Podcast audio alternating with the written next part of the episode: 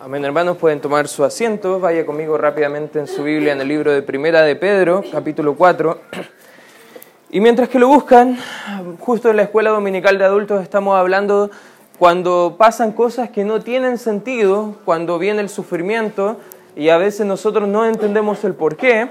Y sabes que justo de ese mismo tema va a estar tratando este pasaje que vamos a estudiar el día de hoy, porque muchas veces nuestros problemas, nuestro, nuestros sufrimientos, y debemos entender que estamos en una batalla espiritual, por ende, en esta batalla espiritual, hermanos, muchas veces ese sufrimiento va a ser por causa de nuestras malas decisiones, va a ser por causa de nuestros propios pecados, consecuencias directas, pero en algunas ocasiones solamente en la prueba, ojo, no problema, no disciplina, en la prueba va a ser donde Dios va a querer forjar en nosotros un carácter y esas pruebas van a venir cuando nosotros estemos haciendo lo correcto o la voluntad del Señor. Es fácil identificar si mi sufrimiento es producto de mi pecado. Bueno, hay que analizar y examinar nuestra vida si realmente hay algún pecado por el cual estoy sufriendo esta, esta dificultad económica si hay alguna mala decisión que he tomado en cuanto a mi relación matrimonial,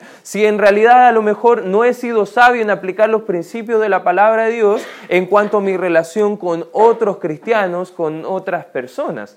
Pero ¿qué pasa cuando nos decidimos hacer lo correcto? ¿Qué pasa cuando nosotros queremos vivir de forma santa? Lo que debemos entender, hermanos, que en esas ocasiones, dice la Escritura, y la promesa de Dios es que todo el que quiere vivir de forma santa, va a tener persecución. Por ende, cuando tú quieras involucrarte más en la iglesia, cuando tú quieras congregarte más en la iglesia, cuando tú quieras comenzar a leer la Biblia, cuando tú quieras comenzar a tener un matrimonio piadoso, cuando tú quieras joven o niño poder compartir tu fe dentro de tus compañeros de clase, sabes que va, vamos a tener persecución, vamos a tener oposición, porque el mundo está en contra de todo lo que a Dios le agrada. La gente se opone al Evangelio en tu trabajo, en el colegio, en el vecindario, incluso en tu propia familia, van a haber personas que van a estar opuestas a que vivas el Evangelio. Y no importa lo que hagas, siempre ellos van a encontrar fallas y críticas.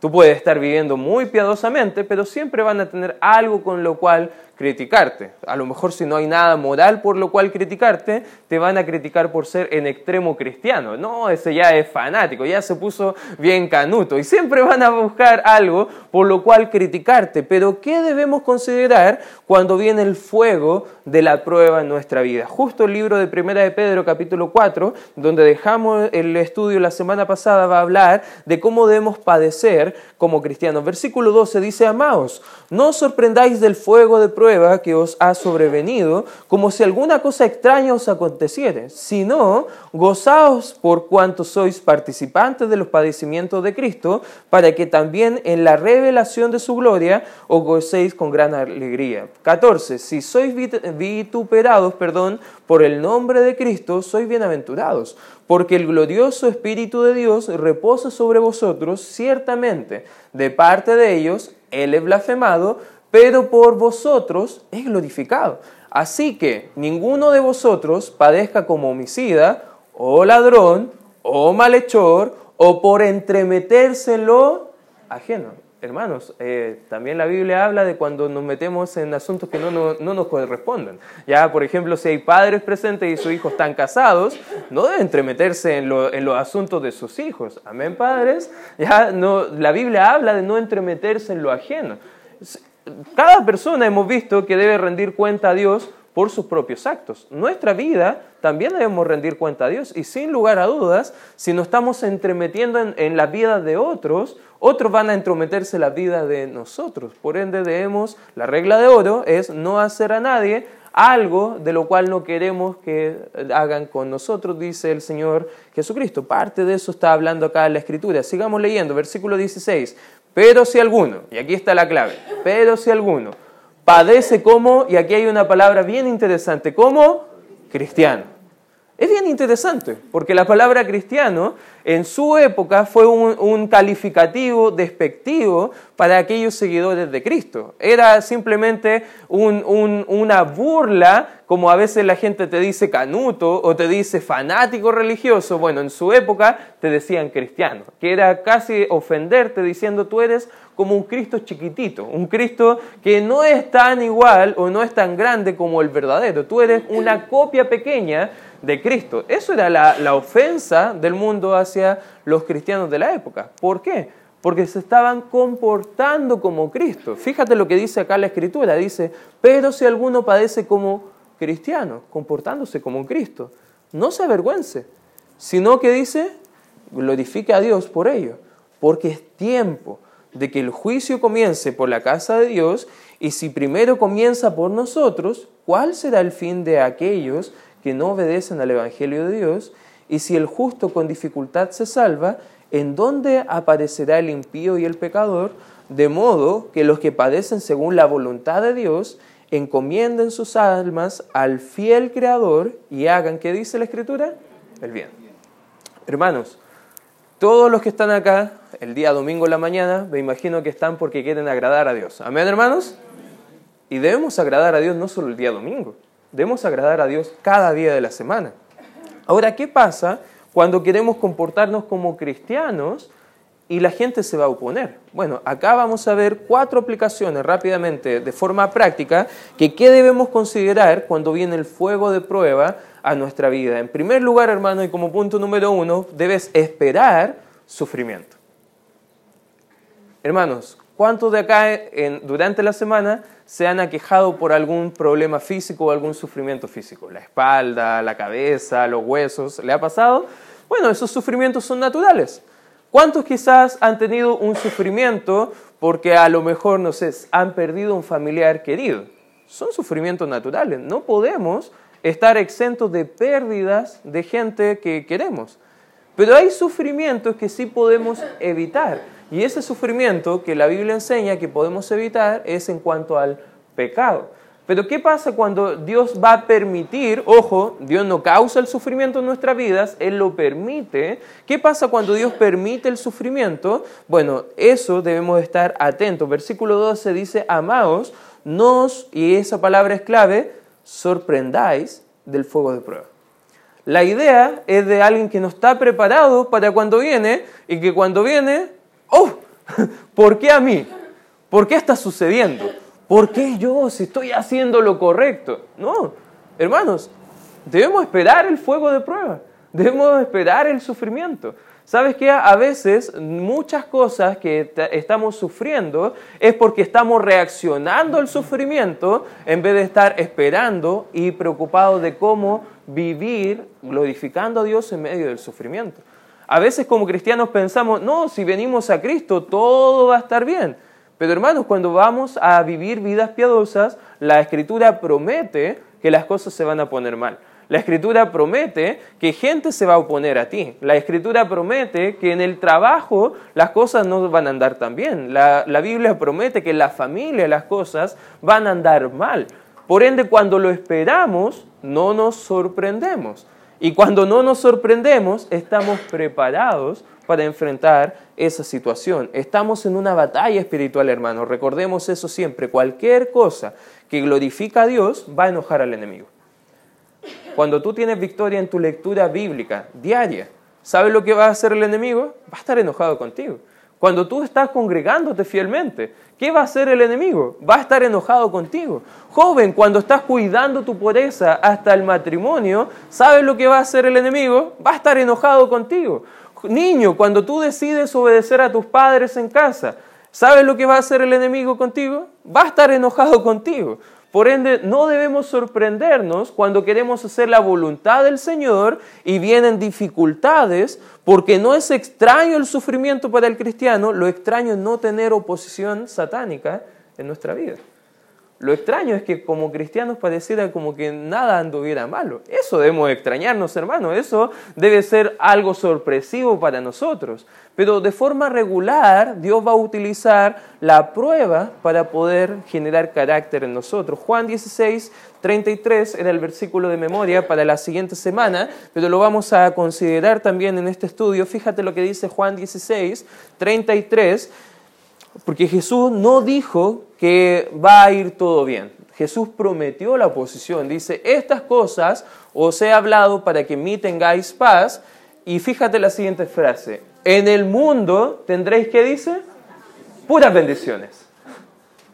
En el mundo todo te saldrá bien. ¿Eso dice? ¿Qué dice? En el mundo, ¿qué tendremos? ¿Qué es una aflicción? Porque es una palabra bíblica y a veces lo ocupamos pero, ¿qué significa la palabra? Significa sufrimiento interno, doloroso. No es simplemente pegarse en el dedito pequeño cuando uno está en la noche con toda la luz apagada y sufre harto, pero el sufrimiento pasa. No es un sufrimiento constante, es una aflicción, un dolor. Eh, la Biblia habla de la aflicción de diferentes cosas.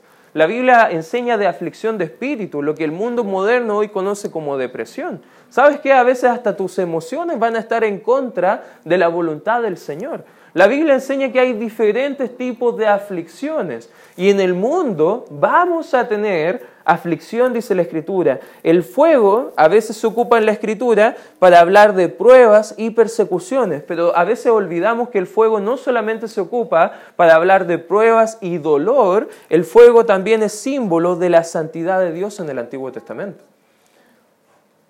Era símbolo de la presencia de Dios en medio de un holocausto porque el fuego consumía el sacrificio del altar. Y lo vamos a estudiar en el libro de Hebreos, por eso no voy a detallar mucho acá en el capítulo 12, pero la idea del fuego era cómo Dios en medio de ese sufrimiento del animal que estaba muriendo inocentemente por causa de los pecados de otro, iba a estar Dios satisfaciendo su ira y trabajando por el bien de otros.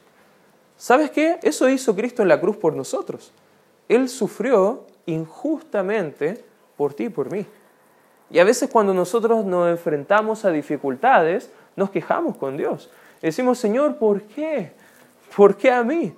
Y a veces no entendemos que el fuego, a veces es como Dios quiere formar carácter en nosotros. El fuego y la imagen del proceso de la santificación en la vida del creyente. Mira, una persona que sufrió bastante sin ningún propósito. Fíjate lo que dice el libro de, de Job, y cuando digo sin ningún propósito, era lo que él pensaba quizás. Fíjate lo que dice Job, capítulo 23, porque el sufrimiento después a lo largo del libro va a mostrar un propósito mucho mayor del que nosotros conocemos. Él no estaba viviendo ningún pecado, él no estaba sufriendo a causa de sus propias consecuencias del pecado, él estaba siendo probado por este fuego. Fíjate lo que dice el 23, capítulo 23, versículo 10, y fíjate lo que reconocía Job acá en cuanto a Dios. Dice el 10, mas él conoce, ¿qué dice? Mi camino. Me probará y saldré como, ¿qué dice? Como, como. La imagen acá del fuego es también todo lo que pasa estos metales preciosos por ese calor intenso, por esa incomodidad fuerte, por esa aflicción y después del proceso el oro cómo queda refinado. ¿Qué, es, ¿Qué queda después del lado con respecto a todo este proceso del fuego purificado? Bueno, todas las escorias, que son las impurezas que impiden que el material sea trabajado de forma correcta y tenga el valor que puede llegar a tener. A veces, hermanos, nosotros desestimamos el fuego de prueba del Señor y por eso hay tantas escorias en nuestras vidas, hay tantos pecados que nos impiden glorificar a Cristo, hay tantas malas decisiones que nos impiden eh, ser conformados a su imagen y no entendemos que es necesario que pasemos por pruebas porque Dios quiere eliminar todo eso de nuestra vida y darnos el potencial y el valor que realmente merecen nuestras almas. Dios tiene un potencial maravilloso para nosotros. Y eso no es porque nosotros lo seamos o merezcamos eso. es porque en la mano de Dios, Dios puede hacer algo asqueroso, algo muy valioso. Puede tomar un carbón y puede hacer un diamante, pero el carbón no va a pasar a ser diamante sin el proceso que va a requerir el trabajo en ese carbón. El oro en su materia prima no tiene mucho valor, pero después que es procesado y refinado, tiene un altísimo valor. Y así son nuestras vidas, hermanos. Cuando vemos que el sufrimiento viene, debemos estar con la actitud correcta porque Él me probará. ¿Y sabes qué dice la Escritura cuando viene la prueba? ¿Cómo debemos salir? Como el oro. Porque si estamos sufriendo por hacer la voluntad de Dios, no nos vamos a alejar. No vamos a correr de Él. No vamos a apartarnos de la oración o de la comunión con Él a través de la lectura de la palabra. No vamos a dejar de ir a la iglesia. Eso es el camino que eligen los incrédulos que no conocen a Dios. Pero nosotros debemos pasar por la prueba y mantenernos firmes como el oro al final del proceso. Todas las dificultades de la vida, hermanos, son necesarias. Aunque tú creas que no, son necesarias. Porque si no esperamos el sufrimiento, sabes que cuando venga sí o sí el sufrimiento, vas a estar padeciendo y vas a estar frustrado con Dios y preguntando el por qué.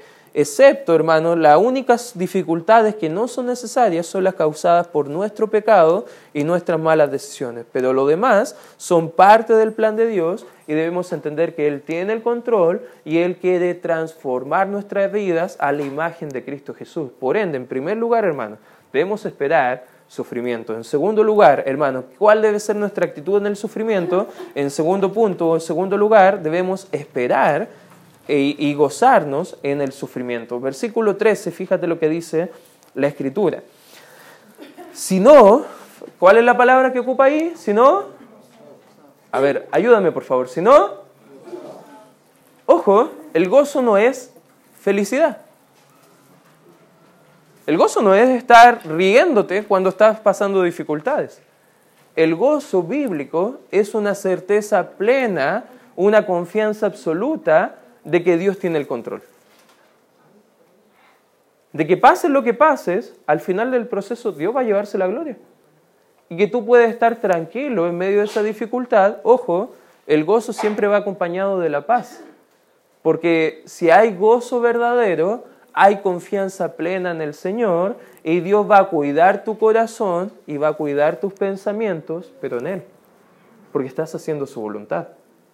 Y cuando nosotros tenemos la actitud correcta, no estar sorprendiéndonos por el problema, no, esperando el problema. ¿Qué va a pasar en nosotros? Vamos a estar felices de decirle al Señor, gracias Señor por el problema. Un poco rara esa actitud, ¿no? ¿Cuántos de nosotros a veces oramos al Señor pidiendo que Dios nos ayude a crecer? Amén. ¿Te ha pasado? Señor, ayúdame. Hazme crecer. Hazme madurar. Hazme ser más igual a ti. Quiero conformarme a tu semejanza. Y Dios te manda la dificultad y nos quejamos. Y es la forma como Dios va a transformarnos a su semejanza. En vez de quejarnos, la Biblia dice, confía en Él, goza en. Las circunstancias difíciles pueden producir gozo en nosotros, dice la Escritura, es producto de este gozo de entender la gracia del Señor por nosotros. Porque en medio de este sufrimiento, en medio de este profundo problema, de esta gran aflicción, incluso en diferentes áreas, tú puedes entender que todo lo que estás pasando es solamente por su gracia. Fíjate segunda de Corintios, guarda tu espacio ahí en Pedro, pero acompáñame a segunda de Corintios capítulo 8, porque tú puedes pensar, ah, ya está bien. Entonces, esto se aplica solo cuando tengo una pérdida familiar. Esto se aplica solamente cuando mi matrimonio no anda bien o cuando otros me ultrajan. Pero ¿qué pasa con las dificultades económicas? También hay aflicciones producto de la economía. Fíjate lo que dice el capítulo 8, versículo 1. Dice, asimismo, hermanos, os hacemos saber, que dice la escritura, la, la gracia de Dios que se ha manifestado, ah, perdón, se ha dado a las iglesias de Macedonia, que en grande prueba de, ¿qué dice? De la abundancia de su gozo y su profunda pobreza abundaron en riquezas de su generosidad pues doy testimonio de que con agrado han dado conforme a sus fuerzas y aún más allá de sus fuerzas. pidiéndonos con muchos ruegos que les concediésemos el privilegio de participar en este servicio para los santos. Versículo 5, y no como lo esperábamos, sino que asimismo se dieron primeramente al Señor y luego a nosotros. ¿Por qué dice? Por la voluntad de Dios. A veces nosotros tenemos problemas económicos y decidimos, no, bueno, cuando se arregle la economía, ahí voy a volver a participar en el dar, porque Dios va a entender mi sufrimiento. Hermanos, acá vemos unos creyentes que estaban en profunda pobreza. Creo que ninguno de nosotros hemos estado en profunda pobreza, gracias a Dios, acá en los últimos años, mendigando el pan o estando en situación de calle pero al parecer ellos estaban siendo atribulados mayormente, producto de este fuego de prueba que ya lo hemos conversado, que Nerón literalmente estaba buscando quemar y matar cristianos por su causa de, simplemente no hacerse responsable por sus propias eh, acciones. Él prendió un incendio, se le fue de las manos y al final para quedar libre y manos limpias le echó la culpa a cristianos y estaban queriendo quemarle porque estaban echándole la culpa de una ciudad completa quemada. Y en ese contexto, cristianos del imperio romano estaban arrancando, perdiendo trabajos, perdiendo negocios, sufriendo económicamente por hacer la voluntad del Señor, no negando su fe. Y aquí vemos un grupo de cristianos que a pesar de todo eso, ellos querían ser fieles a Dios haciendo la voluntad del Señor. Hermano, el sufrimiento cuando es por la voluntad del Señor, a Dios le agrada. Podemos gozarnos. Podemos disfrutar eso. Y aquí vemos que hay consecuencias de cómo nosotros podemos tener gozo o, acciones que nos ayudan a tener gozo en medio del sufrimiento. Fíjate lo que dice el versículo 13. Dice, por cuanto sois participantes de los padecimientos de Cristo, para que también en la revelación de su gloria os gocéis con gran alegría. ¿Sabes qué? Nuestro, nuestro sufrimiento va a transformarse el gozo en primer lugar cuando nuestro sufrimiento significa comunión con Cristo. No podemos esperar gozo en nuestras almas si es que nuestro sufrimiento está alejándonos de la comunión con Cristo, está alejándonos de la oración, está alejándonos de la lectura de la palabra, está alejándonos del congregarnos, está alejándonos de seguir compartiendo la fe, está alejándonos de seguir dando para la obra del Señor, está alejándonos de que más personas puedan ver nuestras vidas transformadas y que gente quiera anhelar nuestra, nuestra vida porque tenemos algo diferente, no porque nosotros seamos los especiales, sino porque tenemos dentro de nosotros a un Dios súper especial y cuando tenemos comunión con Cristo es el privilegio, hermanos, ser tratados por el mundo como le trataron a Él y sufrir como Él sufrió por nosotros. Fíjate la vida de unos hermanos en Cristo, lo que dice el libro de Hechos, capítulo 5. El libro de Hechos, capítulo 5, versículo 41, y esta es una actitud bien interesante en la escritura, fíjate lo que hacían Pedro y Juan al salir después de una persecución, de un sufrimiento, de diferentes dificultades, y el 41 dice, y ellos salieron de la presencia del concilio, ¿cómo? ¿Con qué actitud? Con, con gozo. De haber sido tenidos por dignos de padecer afrenta por causa del nombre. Me imagino después del sufrimiento estos dos varones con una sonrisa. Estaban diciendo, no tengo el derecho de padecer lo mismo que Cristo, pero doy gracias a Dios porque me tuvo por digno de haberlo padecido. De que la verdad no soy nadie para que me persigan, pero aún así lo están haciendo por causa de ti. Y doy gracias, Señor, porque esto me está ayudando a mí a crecer. Esto me está ayudando a mí a seguir fortaleciendo. Esto está ayudando a que tu nombre no sea blasfemado. Todo lo contrario, parece que abriera más puertas para que más personas puedan escuchar este mensaje. Ellos tenían por dignos, se, eh, se sentían gozosos de ser considerados dignos de haber padecido por Cristo Jesús. ¿Sabes que Cristo está en el horno con nosotros?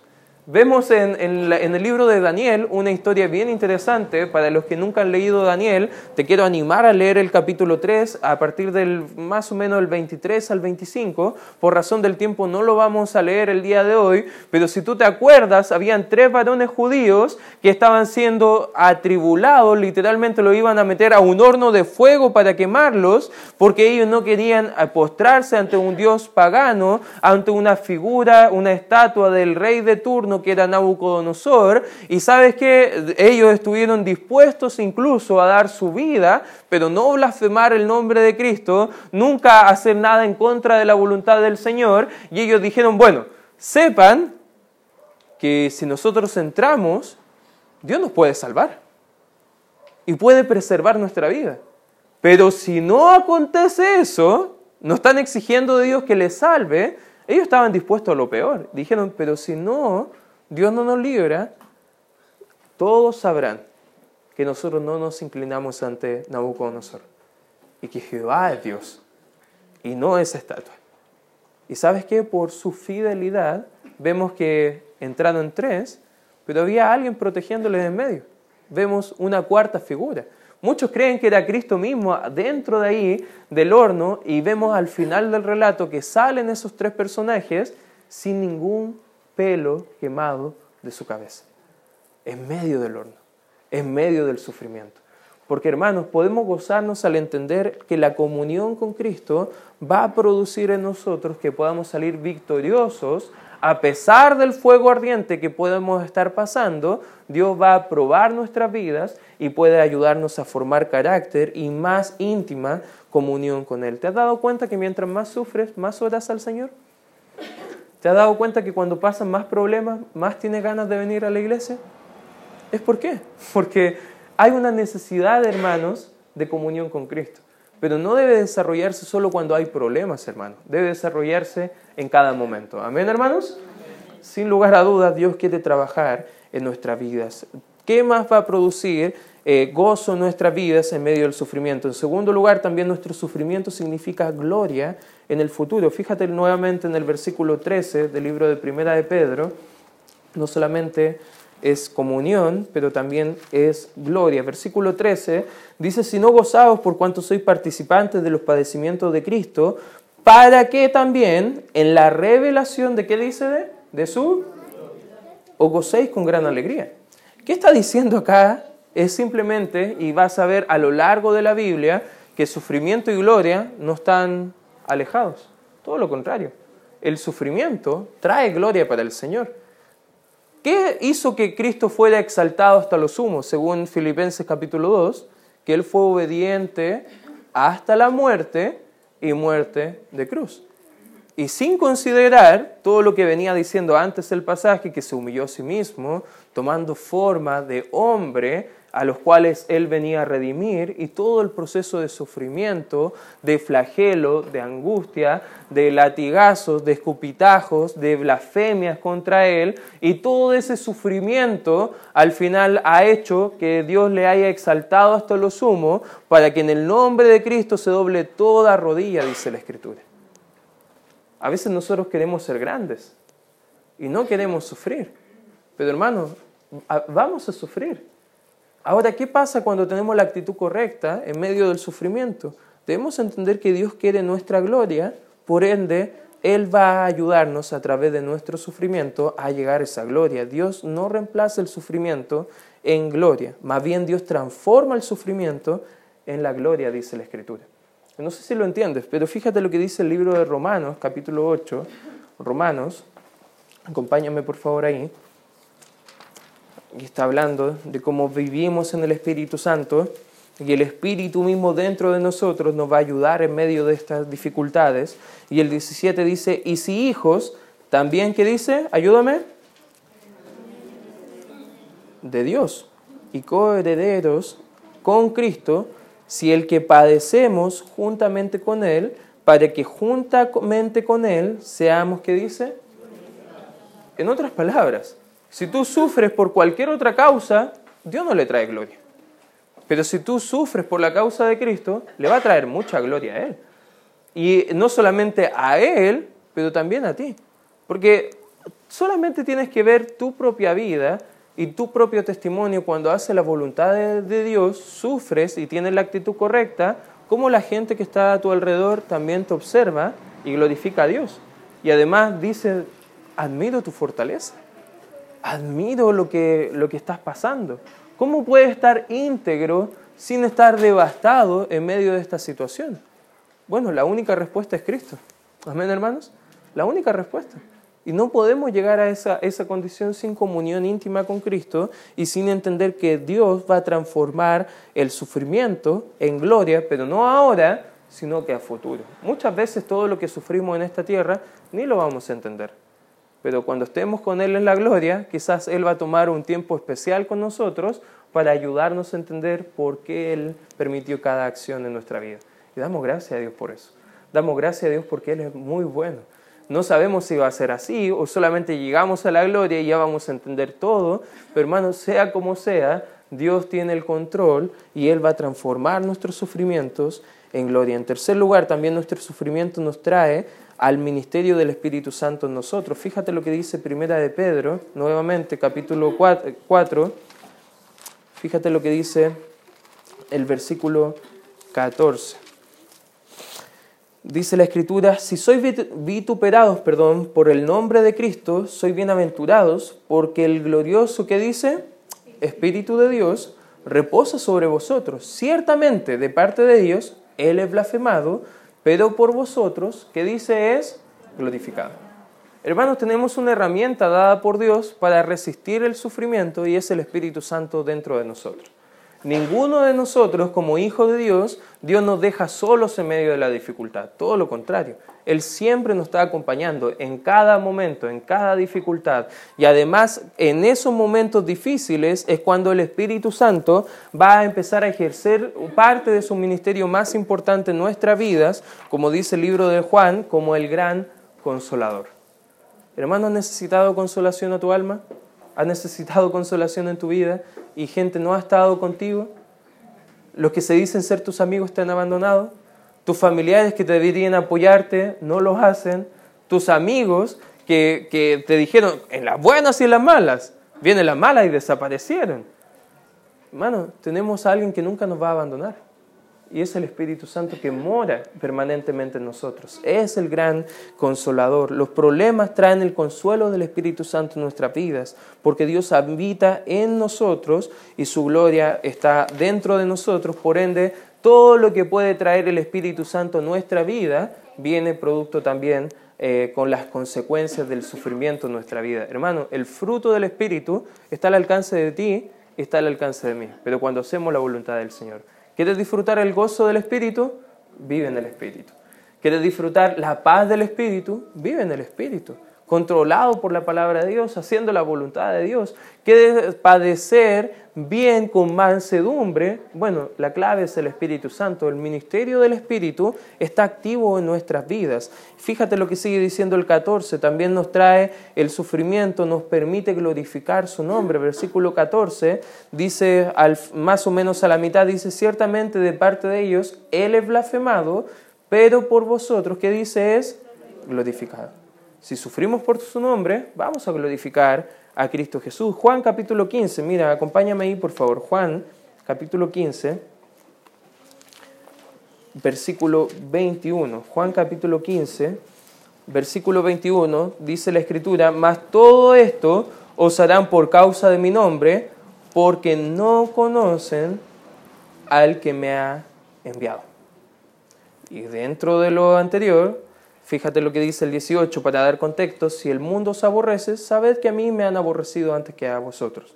Si fuerais del mundo, el mundo os amaría lo suyo.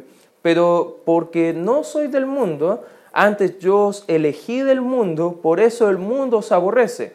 Acordaos de la palabra que yo os he dicho, el siervo no es mayor que su Señor. Si a mí me han perseguido, también a qué dice, a vosotros os si han guardado mi palabra, también guardarán la vuestra. Mas todo esto os harán por causa de mi nombre, porque no conocen al que me ha enviado. Hermano, no quiero que malentienda este pasaje.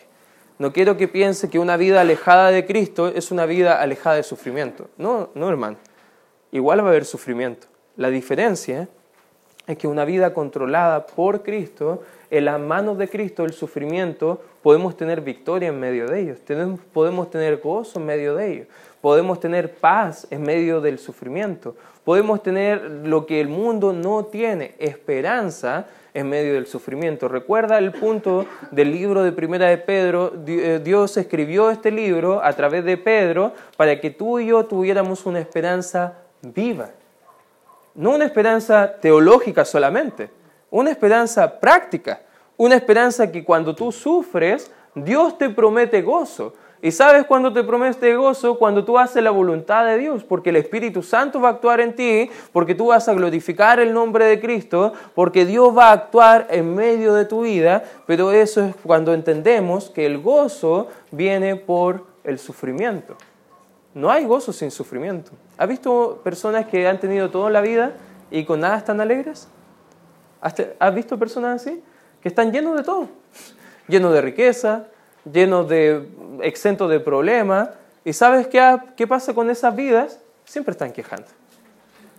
De hecho, si tú eres padre y tú has dado todo a tu hijo impidiéndole los sufrimientos, ¿sabes qué van a pasar con tus hijos? Van a criticar, van a quejar, no van a estar contentos.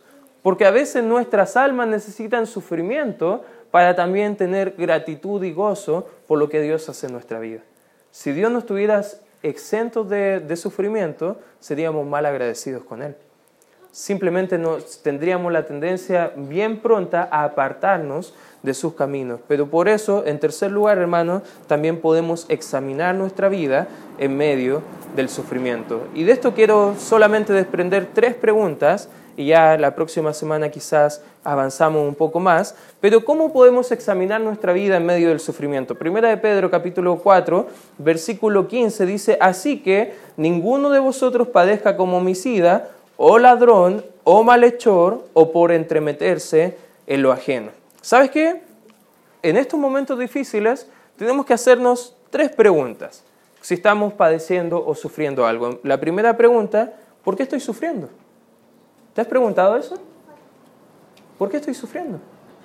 Tu hijo cuando se porta mal y le tienes que disciplinar, tú debes eh, explicar a tu hijo por qué está sufriendo. Estás sufriendo por hacer lo incorrecto.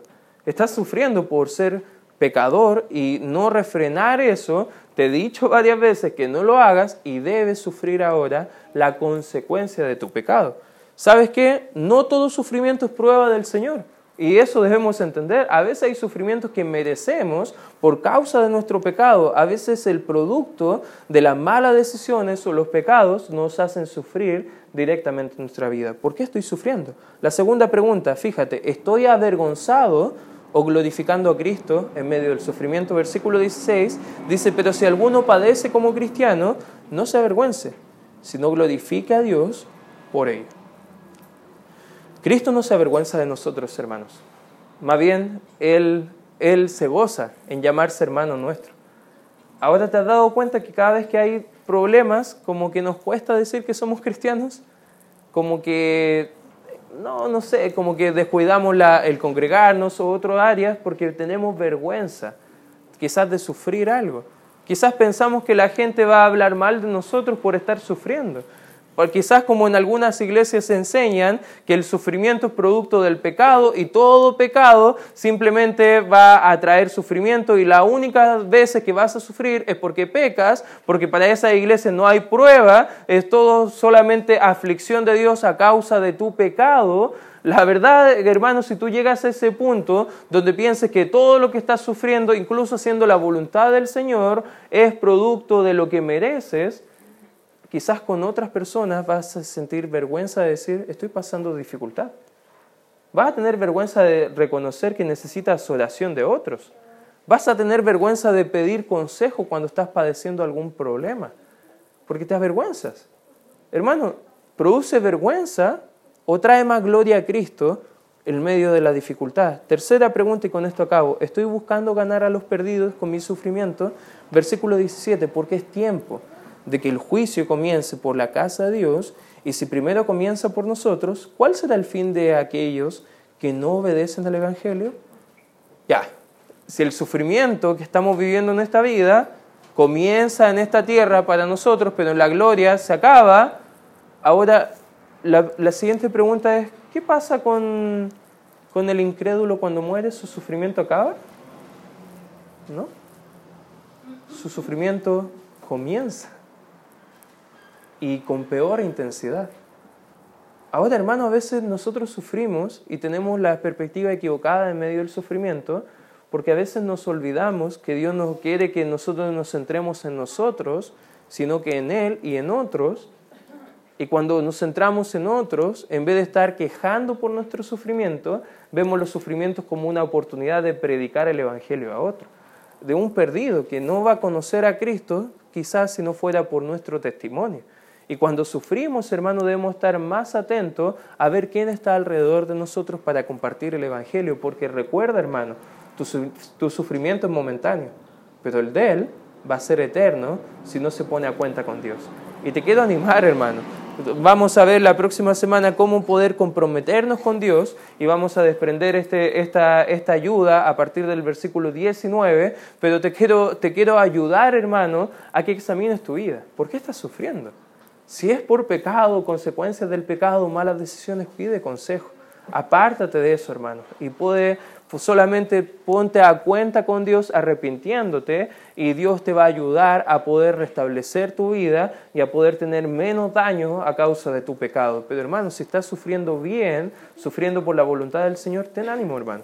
Puedes tener gozo, porque podemos ser dignos de padecer como cristianos, como hijos de Dios.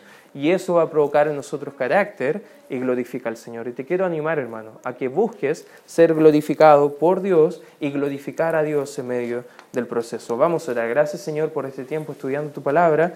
Te pido y te ruego, Señor, que nos ayudes a